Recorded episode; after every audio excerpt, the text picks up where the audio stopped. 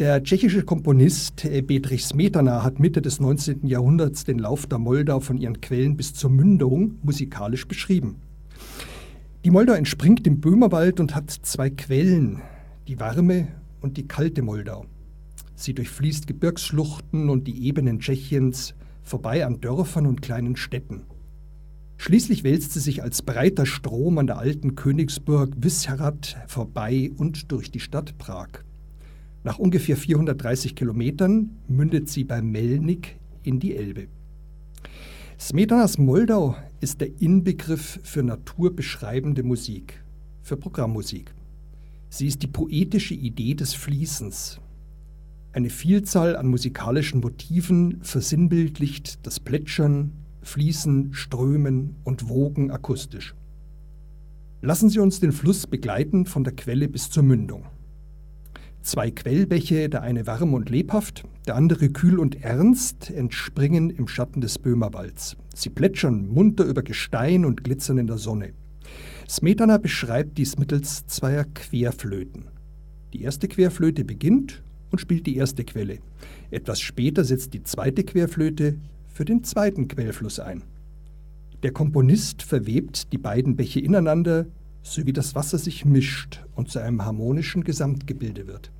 Die fließenden Figuren der Einleitung vereinigen sich zu einer einzigen Figur in den Streichern. Aus den kindlich anmutenden Quellflüssen wird ein Fluss. Die Moldau ist geboren.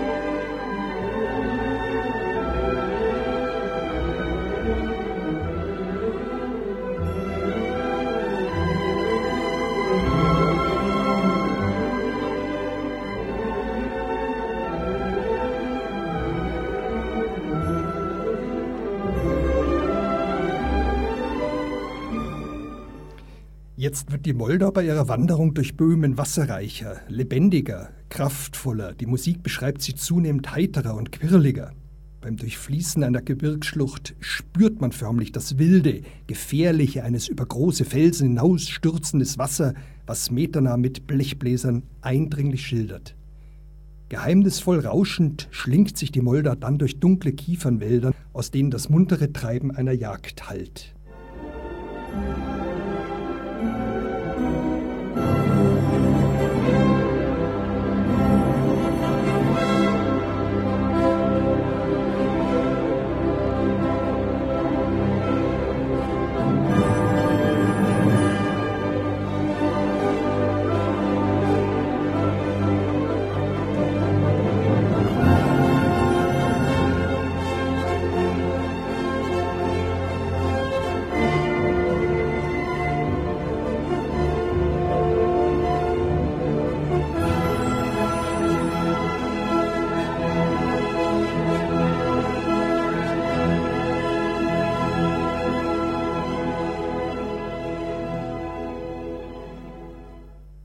Das Wasser gehört, wie es über die Felsen rüberströmt.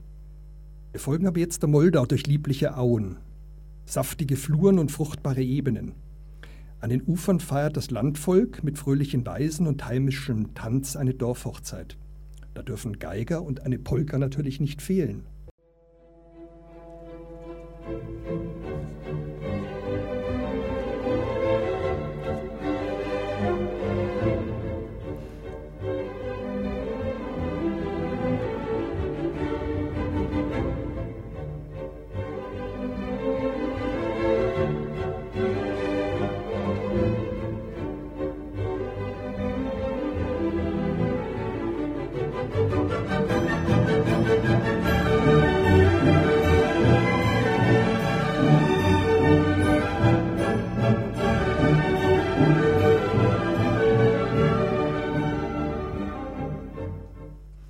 Nacht senkt sich zur Erde, der Hochzeitsjubel ist verstummt, geheimnisvolle Stille liegt über dem Land. Bei fahlem Mondschein beleben nur Nymphen und nixen die Ufer und schwingen über den silberglänzenden Wellen ihren Reigen, während als Zeugen vergangener Herrlichkeit ernst und stumm Burgen und Schlösser auf den Hängen ragen, Mahnmale vergangener Größe und Glorie.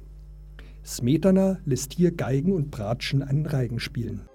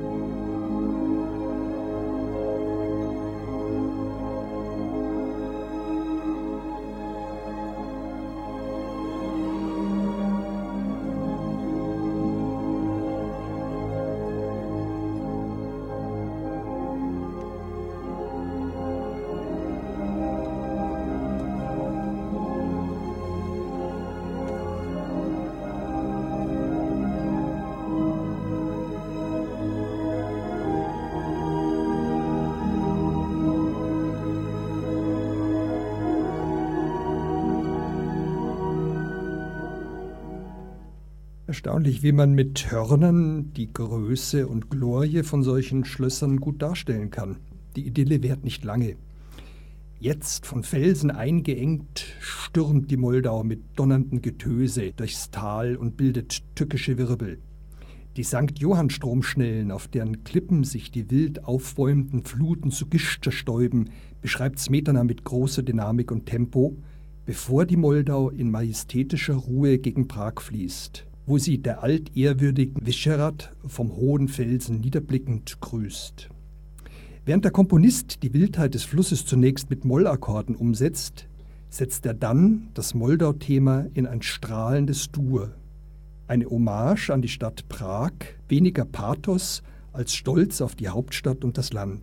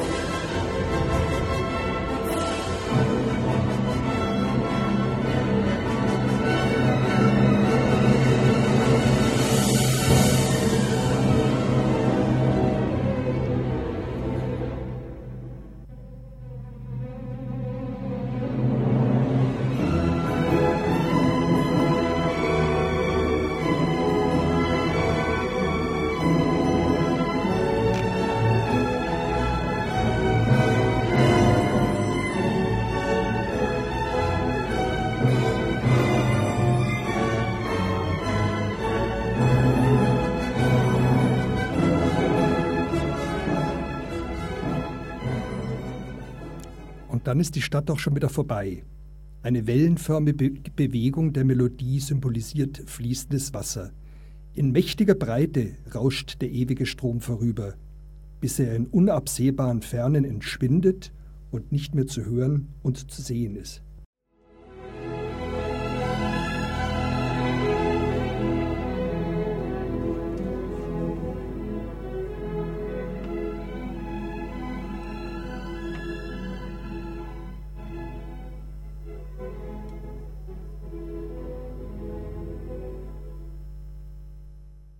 Wie schön, wie idyllisch hier ein Fluss beschrieben wird.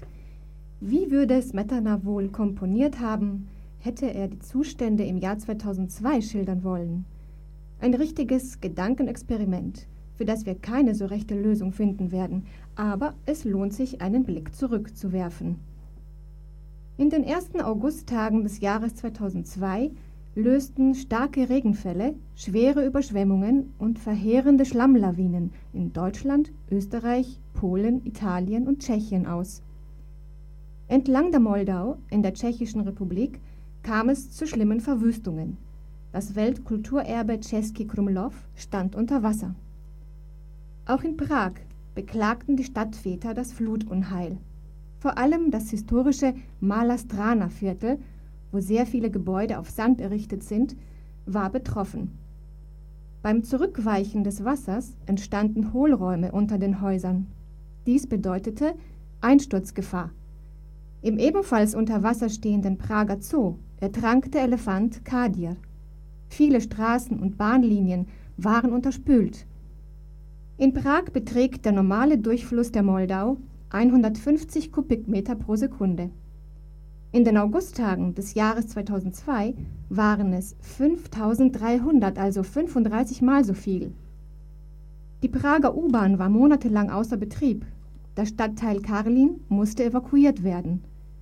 Unersetzliche Kunstschätze wie die Sammlungen im St. Annenkloster, das in einer Senke liegt, wurden in Sicherheit gebracht. 17 Menschen starben in Tschechien wegen des Hochwassers.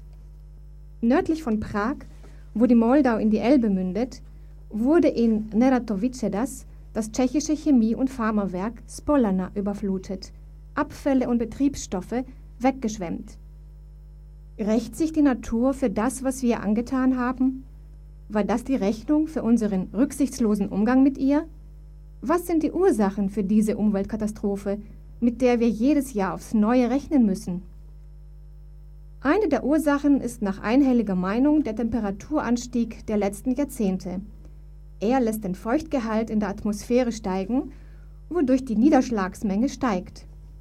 Klimamodelle belegen, dass in Europa mit einer mittleren Temperaturerhöhung von 0,1 bis 0,4 Grad Celsius pro Jahrzehnt zu rechnen ist. Nicht klar ist, ob die einzelnen Regenfälle übers Jahr ergiebiger werden oder ob es verstärkt zu solchen Entladungen wie 2002 kommt. Innerhalb kürzester Zeit gewaltige Wassermassen. Neben den zu hohen Emissionen von Kohlendioxid sind da die Eingriffe des Menschen in den Natur- und Wasserhaushalt wie das Begradigen der Flüsse, das Versiegeln der Böden sowie die Bebauung von Flussauen. Der Mensch und sein Verhalten der Natur gegenüber ist das Problem. Es stellt sich die Frage, ist Smetanas romantisch wilde Beschreibung der Moldau wegen unseres Fehlverhaltens schon heute nur noch ein Mythos